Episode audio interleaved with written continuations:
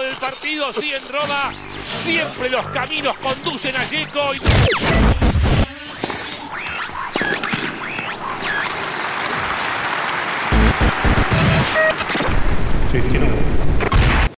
Saque y Red Podcast. El tenis contado por pibes y pibas. ¿Qué tal? ¿Cómo andan amigos y amigas de Saque y Red? Bienvenidos a un nuevo episodio de este podcast tenístico que tenemos ya el placer de hacer hace bastante más de un año.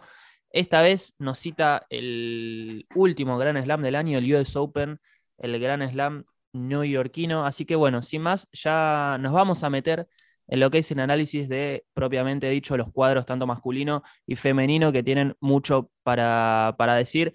Por el lado masculino, obviamente, vamos a hablar de la expectativa que genera Novak Djokovic a ver si puede conseguir su título número 21 de Grand Slam.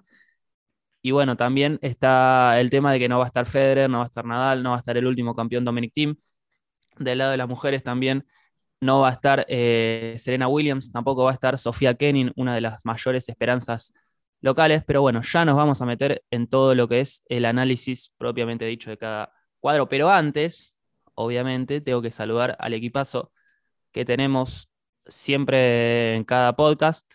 Obviamente, primero voy a empezar por Cami desde algún lugar de la provincia. ¿Cómo andas, Cami?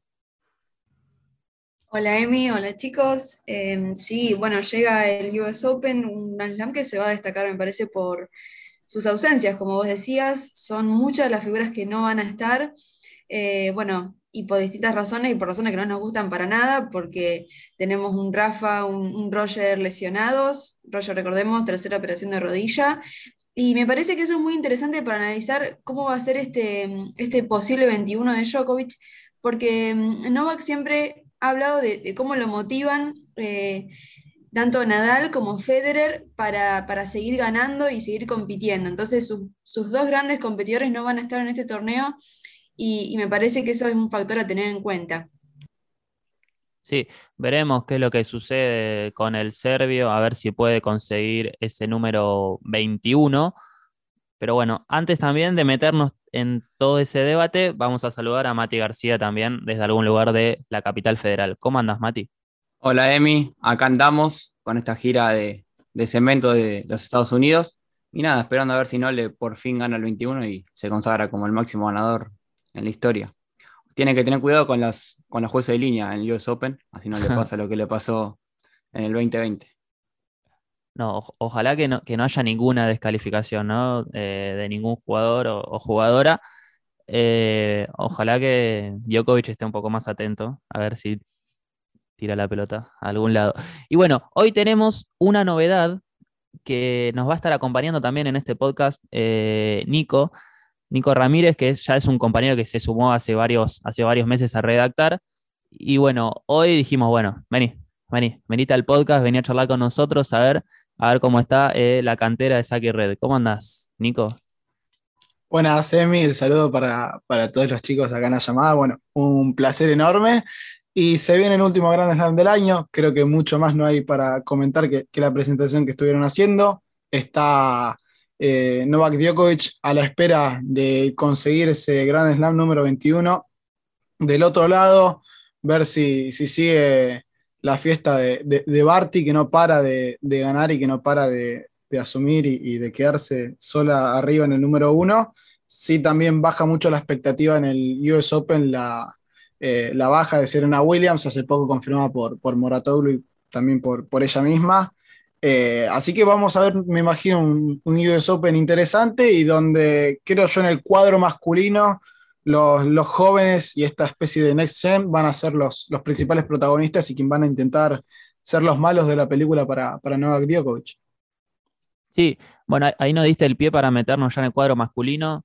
Me parece que, que de una vez por todas creo que la NetGen tiene esta oportunidad, ¿no? De arrebatarle un poco la hegemonía a Djokovic o al Victory, bueno, Nadal y Federer no están, pero me parece que esta es una chance bastante eh, posible, ¿no? Porque Djokovic viene del traspié en Tokio, eh, es una incógnita como llega al US Open, obviamente es el máximo candidato, pero se encienden las alarmas, ¿no? Del lado del serbio, que de igual manera me parece que no tiene un cuadro demasiado complicado, aunque sea hasta cuarto de final. Si quieren, empezamos a repasar. Va a debutar con el eh, NetGen, bueno, ya NetGen Run, eh, el noruego, ¿no? Va a ser su primera participación en un Gran Slam.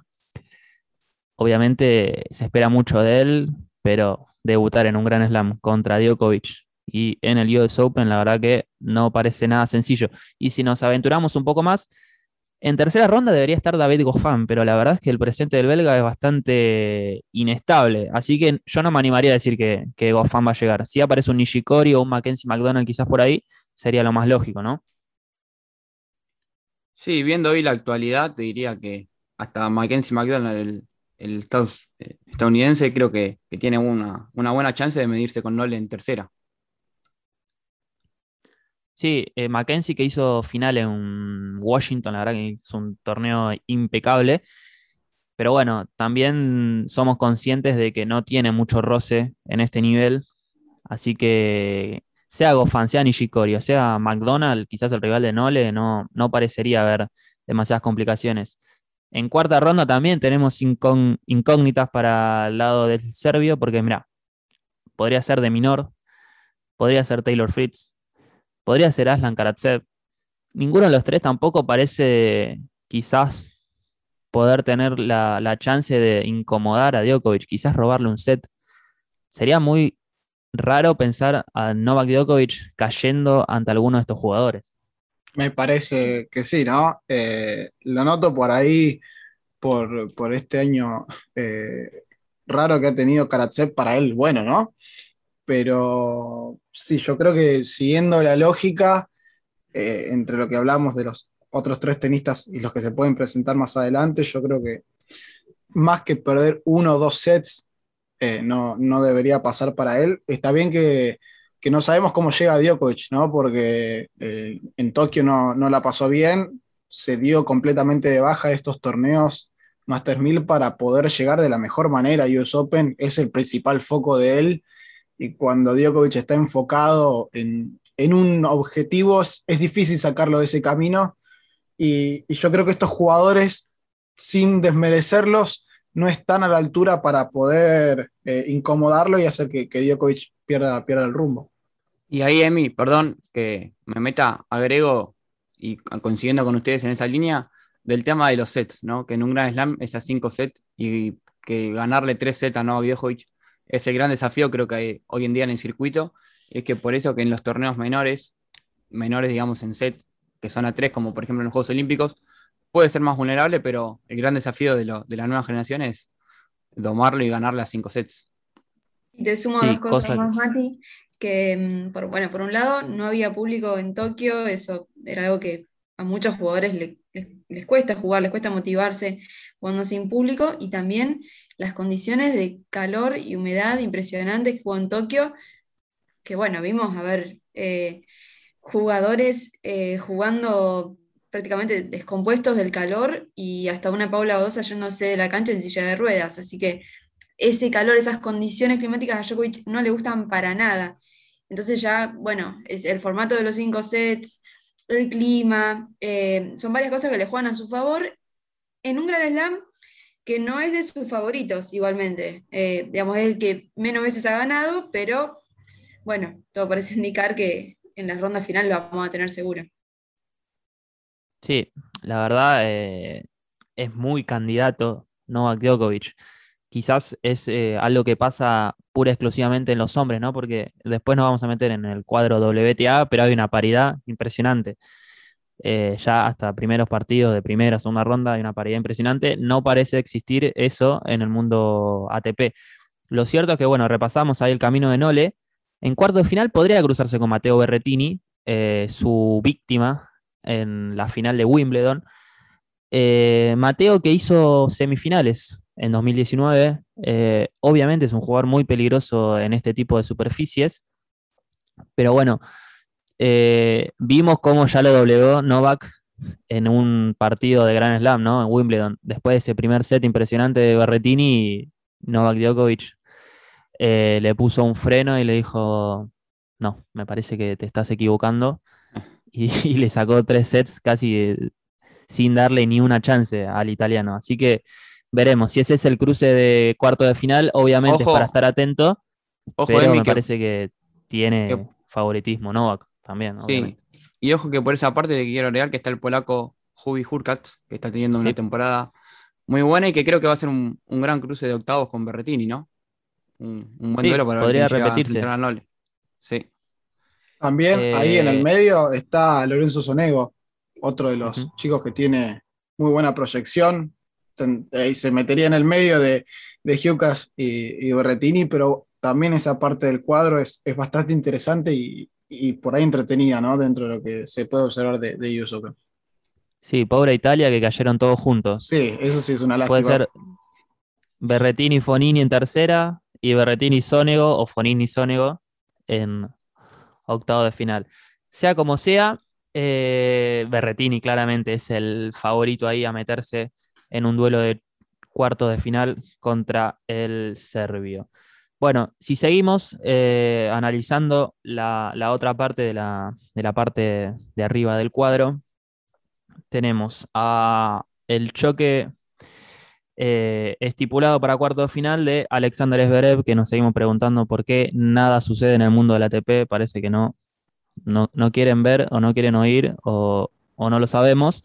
Lo cierto es que Zverev va a jugar, va a ser el cuarto sembrado en US Open y eh, obviamente defiende la final del año pasado y tiene un cuadro, me parece, no sé si fácil, eh, pero hasta cuarta ronda quizás eh, podría llegar con tranquilidad. sí, sí, desandando un poco el cuadro, coincido que no tiene grandes escollos hasta por ahí. Yannick Sinner, que bueno, como buen joven que es, es muy irregular todavía, no, no, no llega a, sentarse y a, y a hacer lo que promete más para el futuro, pero coincido que Zverev tiene una buena chance de llegar lejos y, y reivindicar su buen momento tenístico, ¿no? Porque bueno, personalmente sabemos que estamos muy alejados de, lo, de todo lo que lo rodea. También eh, en ese cuadro aparece ya, bueno, Fede Coria, ¿no? Aparece ya el primer argentino. Ya tenemos con Tiene- un, un Monfils que, que viene, eh, bueno, sorpresivo en, en estos últimos torneos, eh, demostrando algo que hace años no veíamos en, en Monfils. Sí, pero yo le tengo fe a Fede. ¿eh? Tiene Sí. un, un cuadro, no fue tan malo hasta llegar a la tercera ronda. Puede, obviamente Gael es un- una parada brava, pero creo que este Monfils lo, lo puedes, se lo puede pelear. Sí, creo que si pasa ese primer escollo que es Monfils, después podríamos no ilusionarnos eh, con una tercera ronda de, de Coria y quizás eh, chocar otra vez con Sinner, ¿no? Porque recordemos que en Roland Garros, eh, donde Fede pudo hacer tercera ronda, se fue con Sinner justamente. Así que veremos qué es lo que pasa con, con Fefo. Pero volviendo a, la parte de los, de los sembrados, eh, aparece Shapovalov también, eh, que es el séptimo sembrado. Yo tengo mis dudas con Chapo porque desde que es top 10, que no tuvo grandes resultados. Y bueno, va a debutar con Fede Del Bonis, quizás en tercera esté con Kachanov, quizás en octavos con Carreño Busta. Eh, la verdad que es un cuadro que se va a tener que arremangar el canadiense, va a tener que laburar y bastante, me parece. Sí, además un Dennis que viene eh, después de hacer semis en, en Wimbledon, perdió sus tres siguientes partidos, no pasó de primera ronda en torneos hasta menores, así que viene con bastantes dudas y es todo un incógnita lo que pueda, lo que pueda hacer. Creo que también es una buena chance para, para Fede Del Bonis que, que viene bien y, Sí. y de hacer un, un buen papel.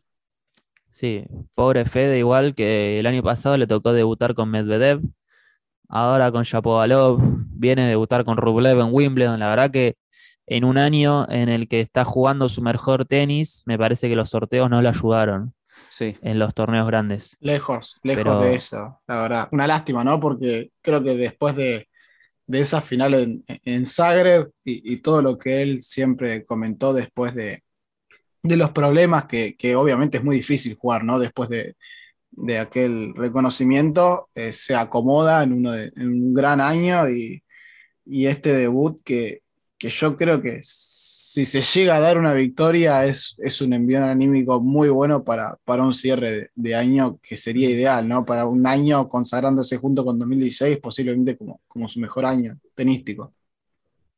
Sí, ni hablar. Este año tuvo sus mejores resultados. De hecho, de no ser por el congelamiento, creo que estaría mucho más arriba. pero mm, me quería detener en, en Carreño Augusta y en Shapovalov. A ver, a ver qué opinan ustedes, porque eh, Carreño defiende semifinales y Chapo defiende cuarto de final. Recuerden que fue ese, ese choque cuarto de final eh, el año pasado. Mm. Y podría repetirse eh, ese duelo, pero una ronda antes, en octavo de final. Obviamente Carreño llega mucho mejor, pero Chapo siempre viene amagando y creo que en el US Open es donde no sé si más cómodo se siente. Obviamente en Wimbledon hizo un gran torneo, pero creo que en US Open arrastra como un mejor récord. Sí, puede ser, es un duelo interesante. Yo creo que por esa parte del cuadro la semi está clara y es Novak Djokovic con Alexander Zverev. Yo creo que son los dos grandes candidatos.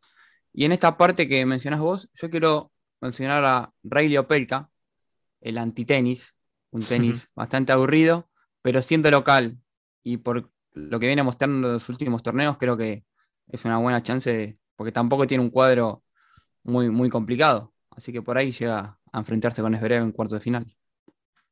Veremos qué es lo que sucede con el gigante de Michigan, eh, que hoy con su tenis complica a cualquiera, la verdad, que si saca como viene sacando, eh, es casi imposible robarle un game de saque, incluso con lo lanzado que juega la devolución.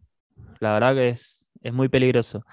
Y hablando de jugadores lanzados en la devolución, ya si nos metemos en la parte de abajo del cuadro, el primero que aparece es Andrei Rublev. Y hablando de sacadores. Que debutar, Hablando, hablando de sacadores. claro, con nuestro queridísimo Ivo Karlovic, que le debemos quizás una Copa Davis también, pero a sus 42 años se va a retirar del tenis y su último torneo va a ser el US Open. Tremendo. Sigue, sigue jugando. Mirá lo que es mantenerte sacando, ¿eh? Hizo 66-66 en la quali. Increíble. Viene no, ritmo. No, e- esas rodillas aguantaron, aguantaron muchísimo, pero muchísimo tiempo. No, eh, justamente, ¿no? Hay, hay dos duelos de estilos completamente distintos. Está muy bueno. Y esa parte del cuadro también es, eh, digo yo, entretenida, ¿no? Aparece un Oyer Aliassime que nunca termina de afirmarse por completo. Siempre hay un partido en donde parece sorprender, el siguiente partido una, una derrota de una manera muy, muy simple. Y también un Roberto Bautista Ut que, que, que entretiene ¿no? a la hora de jugar, que también es sorpresivo, que hay momentos en donde, donde, se, pone, donde se pone imparable y por ahí está cerca de, de- de ser un jugador top 10 y, y- y otros después partidos le pasa lo mismo que, que ayer era Sim. Esa parte del cuadro me parece entretenido y ese duelo precisamente muy bueno, ¿no? porque va a estar debutando nada más y nada menos que contra el australiano emperador. este, Nick Kyrgios contra el emperador y, y qué, y qué partido va a tener ahí. Ahí creo que, más allá de todo lo que pueda llegar a ser Kyrgios, yo creo que es, es un espectáculo dentro de todo asegurado. ese. Sí, vamos a ver cómo se da, ¿no? La paciencia y el trabajo de Bautista contra la excelencia o la desfachatez de- del australiano, ¿no? Va a ser muy interesante. Pero ahí decías vos, Nico, es una parte entretenida. Sí, la verdad que tenemos nombres que van a dar espectáculo, pero al mismo tiempo veo como mucha tendencia a favor de Rublev y Tsitsipas, ¿no? Sería muy raro que no se choquen en, en cuarto de final, porque repasemos los preclasificados que hay. Krajinovic, Bautista, Auger Aliasim, Garín, Humbert, Norri y Tsitsipas. Eh, no parecería, ¿no? Eh, quizás alguno de esos nombres colarse en un cuarto de final. No, el único que le puedo poner una, una pequeña ficha es Auger Aliasim, pero después el resto creo que coincido con vos hablando de oportunidades que Rublev tiene para llegar a, a ese duelo con Auger Aliasim muy tranquilo y confirmar su buen momento, ¿no? Que viene a hacer fi- su segunda final de Master 1000 ahí en Cincinnati. Creo que Y también, ganándole a Medvedev por primera vez. Eso, Sí. eso también es importante para su confianza y sobre todo de cara a un Grand Slam.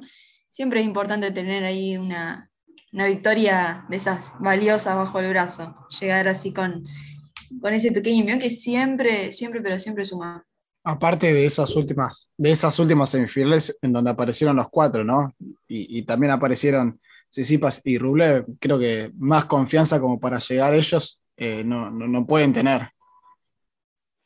Ni hablar. Y, hab- y hablando de confianza, miren, ya nos metemos en la última parte del cuadro, que tenemos a Casper Ruud y a Daniel Medvedev, que sería el cruce natural de cuarto de final. Tengo mis reservas con Casper Ruud, a pesar de que viene muy bien. Eh, esta cita es distinta, no es un Master 1000, no es un 250, no es un ATP 500, es, otra superficie. y la verdad es que otra superficie, porque es otra superficie. lo mejor de Rude es sobre polvo de ladrillo.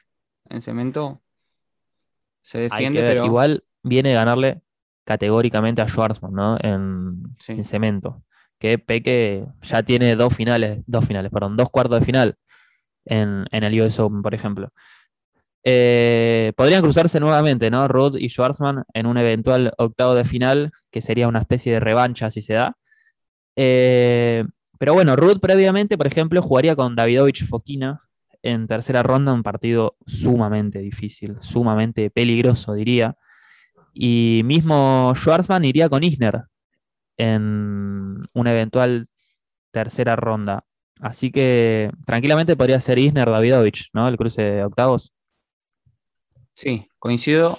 Ojo con, no me lo des por muerto, a Marquito Trunguiletti, el hombre quali, que debuta justamente con el español. Y bueno, también está ahí por ahí Faco Bagnis, por ahí mete sorpresa, pero coincido que no sería una sorpresa. Es, como nos gusta llamar a nosotros, una moneda al aire, digamos. Puede pasar cualquier cosa. Me, preguntaba cuánto tiempo iba a pasar hasta que lo digas. Eh, y bueno, Ruth Schwarzman sería nuestro cruce de octavos. Ruth Medvedev, quizás un cuarto de final. Nos gustaría mucho ver a Schwarzman con, Medvedev en unos cuartos de final. Eh, veremos qué es lo que sucede. Peque no, no, no tuvo un sorteo tan complicado, pero bueno, veremos. Va a debutar con Berankis. En segunda con Vesely o Kevin Anderson. Duros, duros, duros sobre cemento. Y el, y el Isner mencionado en tercera. Sí. El, el, problema por ahí no es el sorteo, sino creo que más eh, es la actualidad de, Diego. Es lo que por ahí no, más nos preocupa y, lo que puede complicarse, porque el sorteo, si hablamos del Diego, no sé, del año pasado, y era un sorteo que a nosotros nos, podría haber esperanzado porque son rivales que para ese Schwarzman era, era diferente. Ahora creo que el, el sorteo sigue siendo el mismo, pero cambia la tónica del jugador. Sí, de todos modos, vimos un, una levantada, ¿no? En lo que fue la girada, la girada, la gira de Toronto y, y Cincinnati estuvo ahí de ganarle a Bautista Gut. Eh, contra Ruth, bueno, no, tuvo alternativas. Pero bueno, metiendo buenas victorias, ¿no? Contra Daniel Evans, contra, contra Tiafo. Fue un partidazo. Me parece que, que ahí demostró un nivel altísimo y un partido que era de esos partidos que perfectamente, a ver, podía perder, estaba contra Tiafo, que es su, superficie más fuerte, era local. Tiafo estaba súper prendido en el partido, daba pelea, jugaba con el público, eh, estaba recontra entusiasmado y con ganas de ganarle a Diego. Y, Diego demostró tener ese poquitito más que se necesita para ganar esos partidos eh, cerrados, ¿no? Y así que me, parece que sí, eh, coincido con Bohemi que sumó victorias importantes. Sí, eh, importante para su confianza, ¿no? Eh, de empezar a levantar un poquito para no perder tanto terreno en el ranking. Recordemos que empezó como número 9, ya está número 14, y si nos mudamos al Race, está número 18. Así que está un poco lejos de lo que fue la temporada pasada, ¿no? Sí, creo que no está ni en su peor momento, como hace unos meses, eh, cuando hablábamos, por ejemplo, de la previa Roland Garros, ni tampoco en su mejor momento, como ha sido, sí, bueno, final de Roma, semi Roland Garros, o sea, hasta ahí, ¿no? Terminó, terminó medio. Ojalá que Diego pueda volver a ese nivel y hasta mejorarlo, te diría. Eh, ojalá que suceda. Bueno, seguimos con el repaso de Medvedev, que bueno, un poco como, como Novak, quizás tampoco tuvo un sorteo muy complicado, incluso hasta mejor que Nole, me parece, porque jugar contra Rudd en cuarto de final es mejor que jugar contra Berretini claramente. Y si repasamos los partidos anteriores, sería. Va a debutar con Gasquet. Quizás en segunda con Keffer. En tercera, Chilich. En octavos, Dimitrov o Evans. Y en cuartos, el mencionado Evans. La verdad, no parece un partido, un camino muy complicado. Hablando de sorteito y suerte, ¿no? Que, sí. Qué bueno para el amigo Daniel, que debe estar bastante contento. Yo te digo, creo que si no llega de mínima a semifinales, sería un fracaso estrepitoso. Vamos a ver si lo vemos sonreír, ¿no? Difícil. Y oh, No, no, no puede, no puede. No puede. esconda, la- esconda las cámaras. Eh, bueno, buena suerte para el ruso, que bueno, quizás en semis podría jugar con Rublev de nuevo, ¿no? O Tsitsipas. Veremos qué es lo que sucede en la gran manzana. Pero me parece que mí- si tenemos que hablar de un gran eh, favorecido, es él, sin duda. Sí. Y Sin va duda. a tener la presión. Para mí, perdón, eh, pero va a tener un poco de presión, yo creo. Eh, siendo eh, eh, después de Djokovic posiblemente uno de los mejores, lo que ustedes estaban diciendo, el cuadro que le ha tocado, para mí en un momento tiene que dar el paso de ganar el Grand Slam. Yo siento que lo tiene que dar y que hay un poco de presión. Yo lo noto por ese lado. Y Sí, puede claro, ser. claro que tiene presión. Sí, Mati. No, puede ser. Esto de la presión, él lo mencionó cuando estas últimas semanas donde no estuvo Djokovic, que él era el sembrado número uno, que dijo cualquier cosa que no sea llegar a la final siendo uno es un fracaso. Así que él creo que, que lo sabe y lo siente y, y sabe manejarlo. Sí, si se pone en modo robot, como, como le gusta, eh, creo que va a llegar. Eh, Y- aunque Y por sea último. Emi, me, me resultaría muy raro que los cuatro semifinalistas no sean los primeros cuatro sembrados. El único Mirá. que me da un poco de duda por ahí es Tsitsipas y, y Rublev, que ahí puede ser un duelo, pero yo lo veo mejor a Stefano, sobre todo a 5 sets. Así que creo que va, se va a reeditar lo que pasó en el último Master 1000, que los cuatro clasificados primeros llegaron a semis. Esta vez lo veo similar. Sí, es el choque más parejo, ¿no? De cuarto de final proyectado. Sí. Rublev con, con un Stefanos que tiene un lindo debut con Andy Murray de los mejores Uf. partidos. Pobre Andy le tocó duro. Ojo, ojo con Andy. Eh, siempre le deseamos lo mejor. Ojalá. Eh, claramente ese va a ser el partido de cancha central, último turno a la noche. Así que vamos a poder preparar unos lindos pochoclos, como dice Klappenbach. Y, no- y nos tiramos a ver el partido. Bueno, hasta aquí el, el cuadro masculino. Si quieren, seguimos con el cuadro femenino que también tiene mucho para hablar. Así que bueno, sin más, nos vamos al, al cuadro femenino. Ahí como decía Nico en la, en la intro, ¿no? Eh, vamos a ver si alguien puede tener la fiesta de Ashley Barty, que la verdad que está teniendo un dominio en el circuito eh, que hace bastante no se veía, me parece, ¿no? Con una sola jugadora. Eh, la australiana, la número uno del mundo, también creo que tuvo un lindo sorteo, ¿no? Al menos hasta octavos de final. Eh, repasamos un poquito. Vera Bonareva en primera ronda, la legendaria Vera Bonareva. Y si proyectamos, bueno, Kudermetova en tercera ronda, bueno, partido complicado.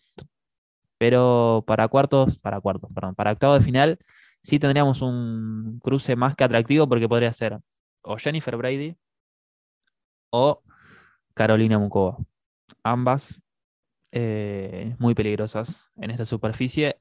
Recordemos que Brady hizo semifinales eh, en la última edición del US Open. Tiene un, un debut duro Jennifer con la británica Emma Raducanu, que es ganar un. Perdón, Mati. Está ante la Sí. chance de ganar un Grand Slam en tres superficies distintas, porque ya ganó Roland Garros, Polvo de Ladrillo, ganó Wimbledon este año. Estuvo muy cerquita de Australia porque eh, estuvo ahí en las rondas finales, en semis, y, y bueno, podría, podría ganar en tres superficies distintas, lo cual habla de su versatilidad y su talento como jugadora, ¿no? Sí, yo coincido Sí. con lo que estaban diciendo de, de Barty y lo que quería agregar es que como pocas veces en el circuito femenino creo que hay una candidata clara. Siempre antes estaba como más repartido, más cosas y acá creo que veo a Barty como la gran, gran favorita. Hace, hace rato que no, no se veía esto. Yo, bueno, no más allá de, de por ahí lo, lo poco que veía, cierto, me acuerdo de, de un momento de, de Simona Halep, cuando estaba prendida ahí arriba como número uno y ganaba también, pero hay que ser realistas y creo que, que lo de Barty ahora es, es muy bueno lo de ella, más allá de, de- la competencia que pueda haber en el, en el WTA, pero, pero es un dominio muy claro, es lo que están comentando ustedes, la verdad que siento que, que está muy... No, no las tiene muy, no es que la tiene muy, muy fácil, pero, pero es muy favorita. Sí, a mí la sensación que me da con Barty es que tiene tantas variantes para jugar al tenis eh, que de alguna forma u otra termina siempre ganando los partidos, ¿no? Eh, obviamente se le pueden complicar algunos, eh, pero la verdad es que lo que se ve de un tiempo hasta parte es que siempre lo puede sacar adelante. así que bueno, octavos con Brady o Mukova, un cuarto de final con Siontek. La verdad que ese sería un plato fuerte del US Open. pero bueno, tampoco veo a la polaca, ¿no? Con, un, con un andar demasiado que, nos haga pensar, ¿no? Que puede, eh, aunque sea incomodar a Berti, obviamente puede suceder, pero no, no me parece, no me suena. Bueno, y si no es Siga, la, otra clasificada que está ahí es Belinda Bencic, la suiza que viene de ganar la medalla de oro en Tokio, así que también sería un plato bastante interesante que se enfrente a, a Barty. Sí, es una zona interesante. Ahí está, en el, en el debut con Brady, está Emma Raducanu, la adolescente, podríamos decir, porque tiene 18 años, eh, sorpresa en Wimbledon, porque fue la mujer británica más joven en la era abierta en llegar a, mm, la ronda de 16, a los octavos de final.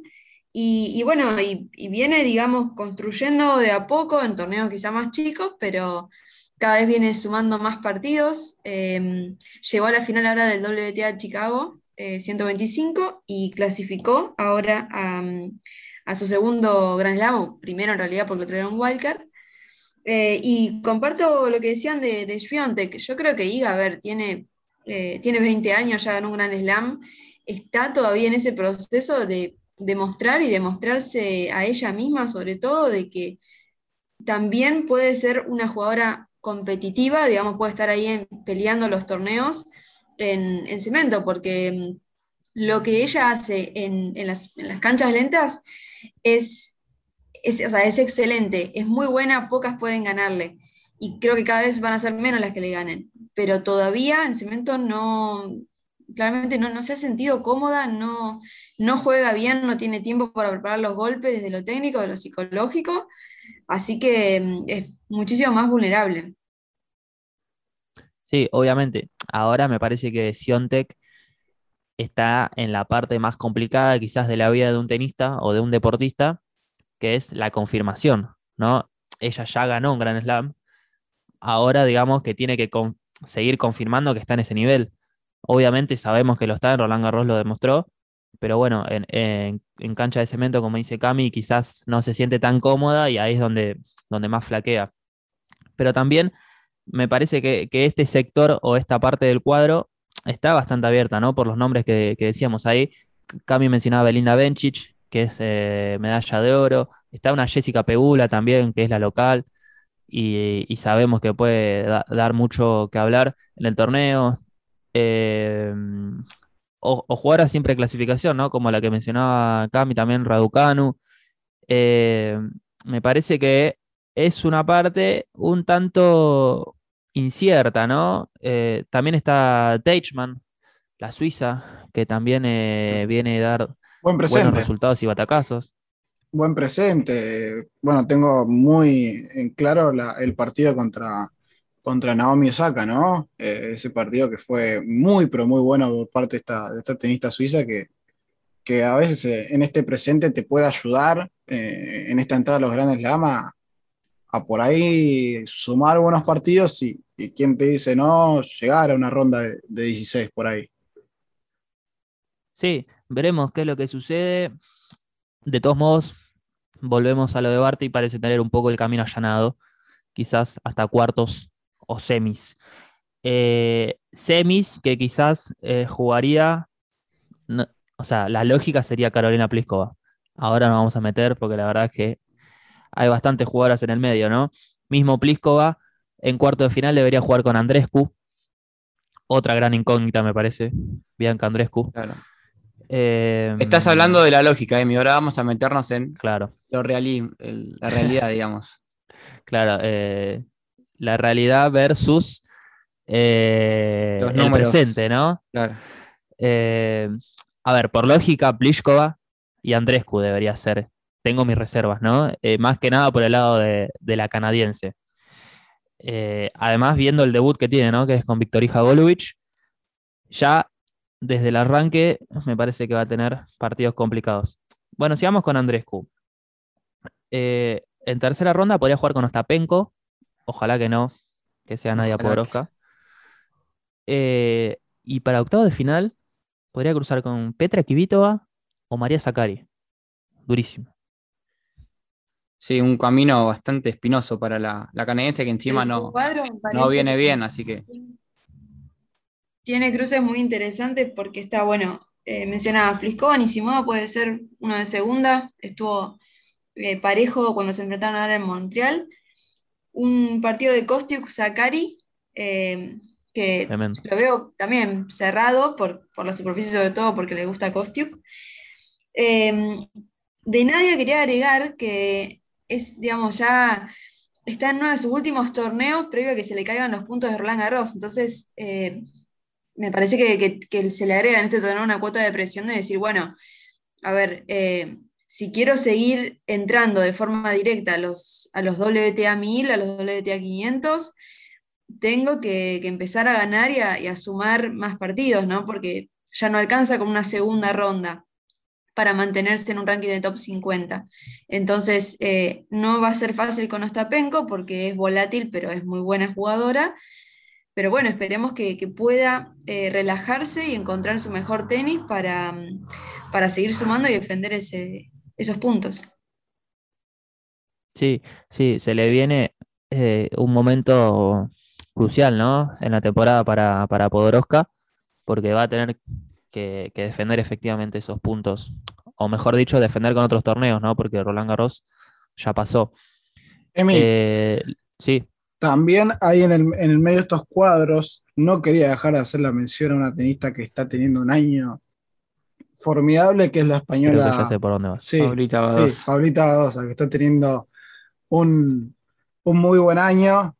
Y, y- y bueno, eh, la, la estamos pasando un poco por alto. Yo entiendo que hay por, ple- por preclasificación y, y demás, eh, también por el largo de- del ranking WTA en este tiempo, pero creo que, que hay que poner un poco de fichas. Está teniendo un año impresionante eh, y está teniendo un buen, un buen pasar después de haberse separado de, de su entrenador, de, de haber ambos tomado diferentes caminos, eh, José Martí, pero la verdad que se le pueden poner ciertas fichas y hay que ver cómo reacciona en un Sí. torneo importante ahora de esta manera, ¿no? Ya habiéndose eh, cortado la relación con el entrenador de manera Sí, profesional. co- coincido con- Nico de que sacando esto que hablamos al principio, sacando la- los números en frío y la pre- preclasificación con la realidad, creo que por nivel actual es una, una gran candidata en esta parte del cuadro para, para llegar lejos. Sí, sí. Agrego un dato de color, Sí. Nico, que Paulita Badosa nació en la ciudad de Nueva York, porque sus padres eran modelos, así que estaban trabajando ahí. Y bueno, o obviamente tiene nacionalidad española, pero, pero nació en la ciudad de Nueva York. Sí, eh, me, iba a meter en, en ese cruce eh, que era el de Badosa Pavlochenkova en tercera ronda, que parece muy atractivo. Eh, pero sí, la verdad que coincido con, con ustedes. No sería raro ver a Badosa en semifinales, directamente te diría. Porque mm, me parece que de todas las que están aquí es la que mejor presente tiene, junto con Pliskova, me parece. Eh, así que bueno, la verdad que si aprovecha ese ritmo, ese nivel, y, y como viene jugando, la verdad es que no asombraría a nadie que Badosa se meta en unos cuartos o unos semifinales. Así que, bueno, veremos qué es lo que sucede.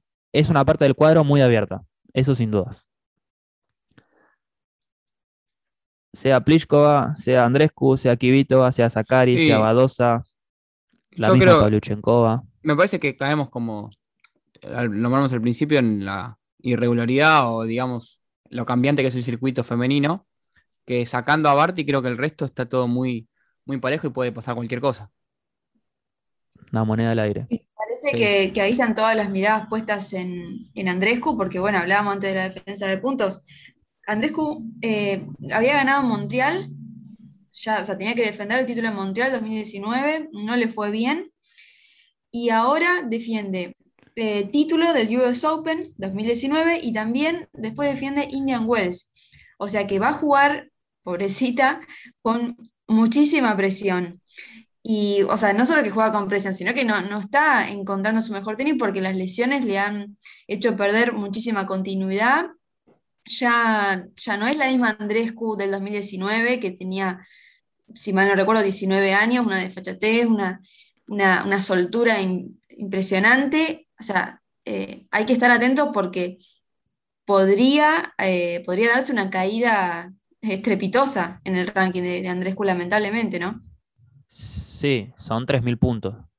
Es un montón, la verdad que en, más que nada en, el mundo WTA, que está todo muy comprimido en, poca diferencia de puntos, eh, si de esos 3.000 puntos no puede defender, eh, no sé, aunque sea la mitad, se va a ir bastante en el ranking, me parece. Eh, pero bueno, si quieren ya nos metemos en la parte inferior del cuadro, que tenemos a la cabecera a Elina Vitolina como la número 5 del torneo, cuyo cruce natural de cuarto de final sería Naomi Osaka. Ahí está. Ahí sí, me parece que sí una, aparece una gran candidata que es Naomi Osaka. Ahora, si hablamos por, por presente, quizás no sería una de las eh, favoritas pero como decimos siempre acá en Saque Red, la verdad es que Naomi Osaka es de esas jugadoras que quizás no importa tanto cómo llega. Eh, sí, que es una de las mejores del mundo y le puede dar pelea a cualquiera. Eso te iba a decir, Emi. Eh, eh, cualquier cosa. Naomi Osaka, de los últimos 10 partidos que jugó, ganó solo 5. ganó 5, perdió la otra mitad está, no se está encontrando con su mejor tenis, está muy errática. Si, si hay algo que se ha repetido en los últimos partidos, es la cantidad de errores que está cometiendo para jugar, eh, muchas imprecisiones. Por ahí hay ciertos momentos en donde uno por ahí se pone contento porque se la ve, se la ve sonriendo, se la ve alegre jugando, de hecho, en el partido que, perdió contra eh, contra la Suiza, eh, en ciertos momentos se la encontraba bastante feliz, parecía que se reencontraba ella misma en, una cancha. Pero más allá de eso, creo que también debe querer esperar que los resultados se le den. Eh, no lo está logrando y, está muy precisa, pero volvemos y repetimos, es Naomi Osaka. Es una de las tenistas más importantes que tiene hoy el ranking.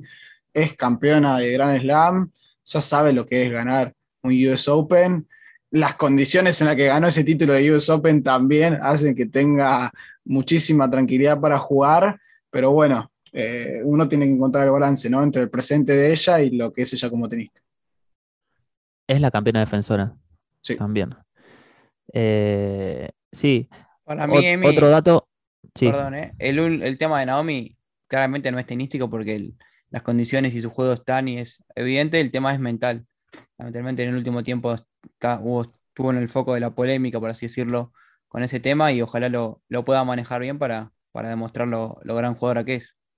Sí, y, que el mundo del tenis la ayude, eh, principalmente, ¿no? Más allá de, de, lo que ella pueda controlar o no. Por eso, por eso, perdón, ¿eh? pero por eso decía que había ciertos momentos en donde ella se la, se la encontraba en la cancha de tenis, se la veía y, y se la veía como alegre a veces, sonriendo, después de, no sé, haber eh, hecho un muy buen punto, haber trabajado un punto a lo largo del partido, por ahí de haber errado una pelota casi sobre la red, por ahí esa, eh, no, es la risa por ahí nosotros lo que estamos esperando, pero que también se le nota bastante los gestos, ¿no? Esa, por ahí, felicidad o esas ganas de estar jugando al tenis, que, es lo primordial y lo que necesita Naomi, ¿no? Sí, un, un dato no menor es que las conferencias de prensa van a ser obligatorias en el US Open ya lo anunció la USTA.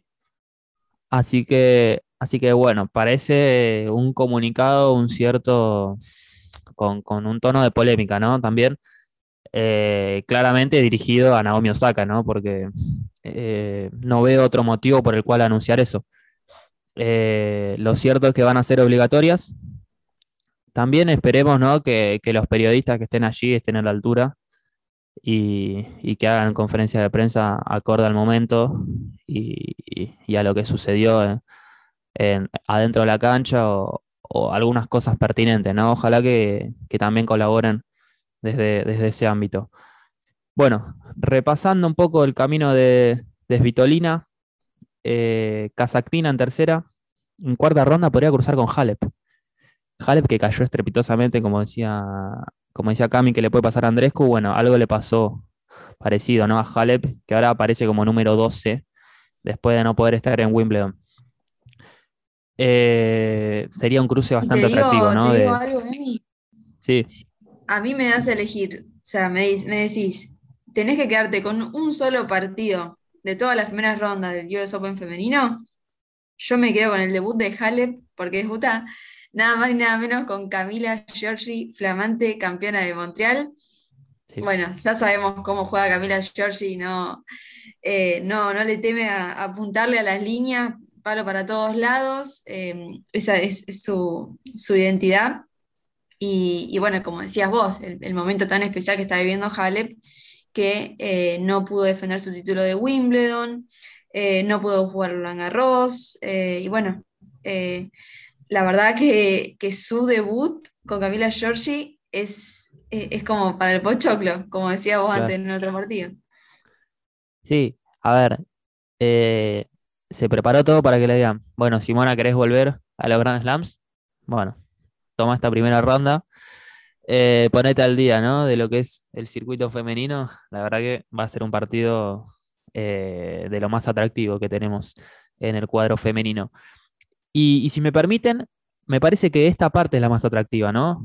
Porque tanto Halep, Rivaquina, Kazaktina, Kerber, Coco Goff, Putin Seba y las mencionadas Svitolina y Osaka hacen que sea una parte eh, increíble, con, con mucho porcentaje de incertidumbre, pero me parece que por el gran nivel de todas las tenistas. Sí, sí, es un nivel muy, muy parejo entre, entre todas. Creo que, que va a ser un, un gran espectáculo ver esta parte del cuadro y, y veremos en qué depara.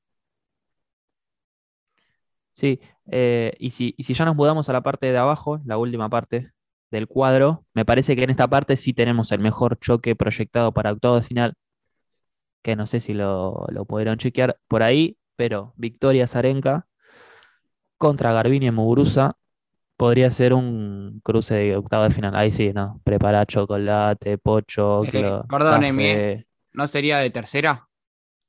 Sí, perdón, ahí- tercera ronda. Y el de octavos también es para, porque está Bárbara Krejcikova, que Sí. también es para alquilar todo lo que quieras. Palco. Así que Muguruza va a tener un camino bastante complicado, te digo. Sí, sí. Eh, repasemos un poco. Crazy Koa entra como número 8, Alexandrova en tercera quizás, y las mencionadas Muguruza o Azarenka perdón, en octavos. qué sorpresa la de Krejcikova este año, ¿eh?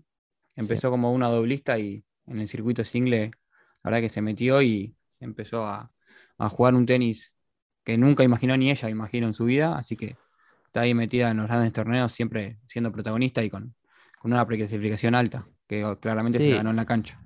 Y con una tranquilidad eh, poca antes vista, ¿no? Porque parece que no le sucede nada. Es como Medvedev. Quizás es por la zona, ¿viste? Europa del Este. no Poca sé. expresiva. Sí. Quizás por dentro pasan muchas cosas. Nosotros no lo sabemos. Eh, bueno, Crazy Kova sería la número 8. Iría con la número 2, Zabalenka, en cuartos de final. A ver, Zabalenka, si, si puede repetir ¿no? lo último de Wimbledon. Y, y bueno, cumplir con, con- con su ranking, cumplir con su actualidad y meterse entre, ¿no? entre las cuatro mejores eh, Y- de un y Grand viendo- Slam. Y viendo el cuadro, tiene una camino bastante allanado. Le podía haber tocado bastante más dificultoso de lo que le tocó. Para mí. Sí, Stojanovic en el debut, Bernarda Pera quizás, o Sidansek en segunda, Collins en tercera, bueno, una local que viene bien.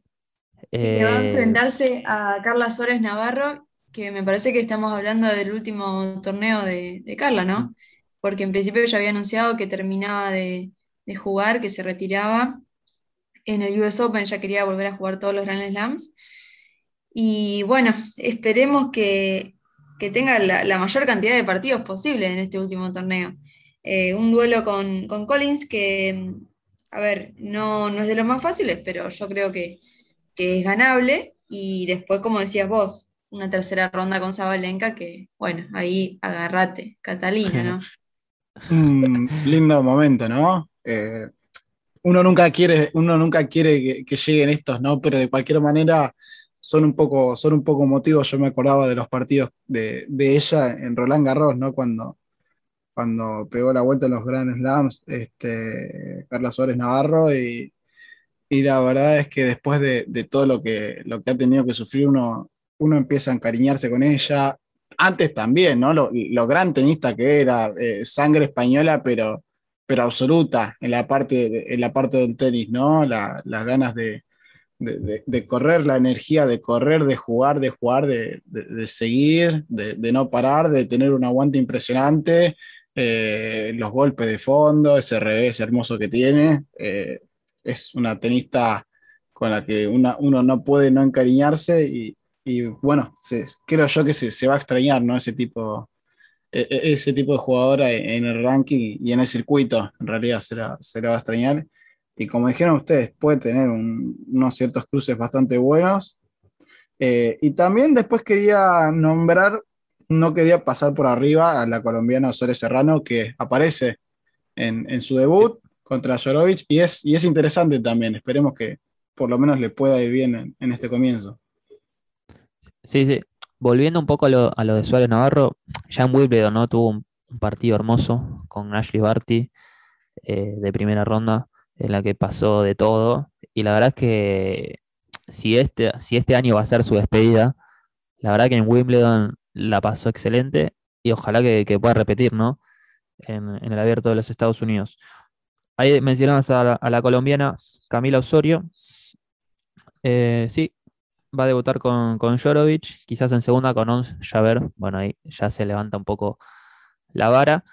Eh, también han caído del lado de Zabalenka, eh, así que Zabalenka quizás en octavos cruce con Elise Mertens o la tunecina Ons Javer que mencionamos recién. Eh, así como Medvedev fue el beneficiado en ATP, me parece que en WTA Arina Zabalenka eh, puede ser Mm. una beneficiada en, en el cuadro femenino. Fue el sorteo de los número 2. Claro. Sí. eh, siempre en los extremos generalmente suele pasar. Eh, así que bueno, les tocó al ruso y a la bielorrusa. Antes de irnos, quería mencionar que nos pasamos eh, por alto un partido de primera ronda entre dos campeonas del US Open. Madison Keys, Sloane Stephens. Partido de primera ronda. Sí, final del US Open 2017 y ahora ninguna de las dos está, a ver, no solo fuera del top 10, sino ni siquiera preclasificadas, lo cual habla de, de cómo les ha costado mantener ese nivel altísimo que tenían, porque son dos grandes jugadoras, después de haber llegado a esa final.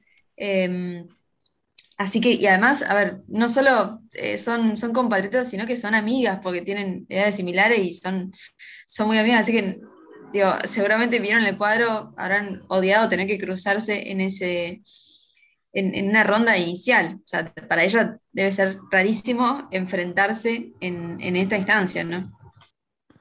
Sí, me, corrijo ahí, perdón. eh, fue la final. Eh, ahí, ahí lo corrigí a Cami. Fue Stephens la, la campeona. Bueno, de todos modos, dos jugadoras impresionantes, dos locales encima. Eh, A mí lo que me impactó, verdad- Emi, del dato fue que 2017 y yo pensé que había sido hace poquito y ya pasaron cuatro años. No lo puedo creer. Estamos viejos. Sí. Bueno, eh, hasta ahí, ¿no? Si quieren el, el análisis de los cuadros eh, del US Open, ya se viene el último Grand Slam del año. Eh, empezamos a transitar la última parte de la temporada, donde se empiezan a delinear los mejores ocho de las mejores ocho para el torneo de maestros y de maestras. Así que, no sé si se dice de maestras, pero, pero bueno, el, el torneo final de, Con las mejores. de la. WTA. Así que si quieren nos encontramos ya a mitad de semana, como para ver si todo lo que dijimos estuvo bien o estuvo mal, cuánto le erramos, cuánto no. Eh, y, y nada, bueno, nos veremos ya en una semana actualizando todo lo que pasó en el US Open. ¿Les parece? Sí. Sí, para cerrar podríamos hacer la predicción, sobre todo del campeón y de la decepción de los dos cuadros, ¿no? Porque la revelación Me es un poco bien. más difícil. Empiece usted. ¿Empiezo? y bueno, yo voy a poner como campeón a Novak Djokovic y de decepción, también más como un deseo pues, quizás personal, Alexander Zverev. Y de mujeres voy a elegir a Ashley Barty como la gran favorita.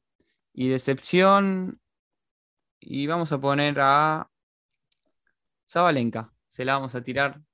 Por ahí fui a la fácil, pero fue lo primero que así que se me vino rápido a Zabalenka. Encima hablamos que tiene un cuadro más o menos accesible, así que Y sí, a veces un poco va de la mano eso, ¿no? Eh, tener un cuadro accesible y elegir recepción sí. puede ser. ¿Cami?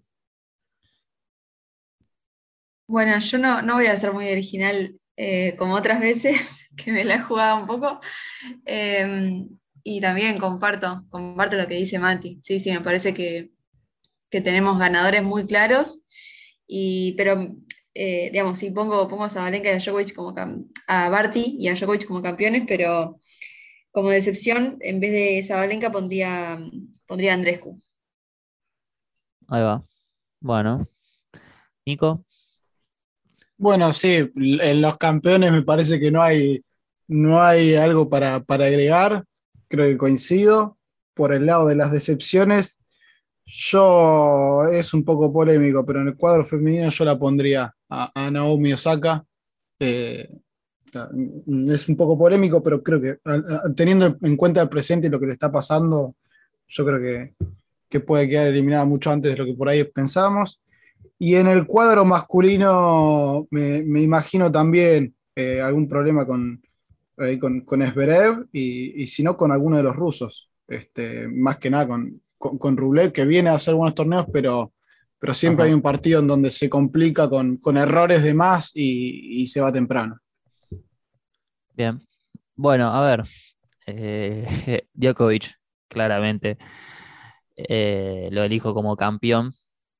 Y, decepción, está, está complicado, ¿eh? Pero, a ver, me parece que Mateo Berretini, debe elegir a, a Mateo porque tiene un camino un poco complicado, así que yo lo elijo al italiano.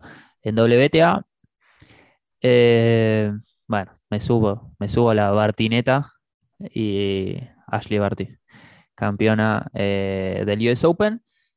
Y decepción, me voy a quedar con. Qué difícil también, ¿eh? No quiero elegir a Naomi. Complicado. Porque me, me- me va a hacer mal elegir a Naomi. Eh, Pliskova.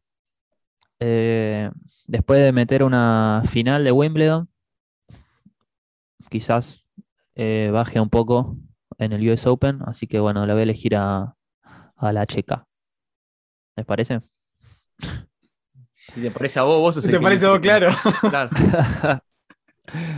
Bueno, hasta ahí el capítulo del US Open de la previa del abierto de los Estados Unidos.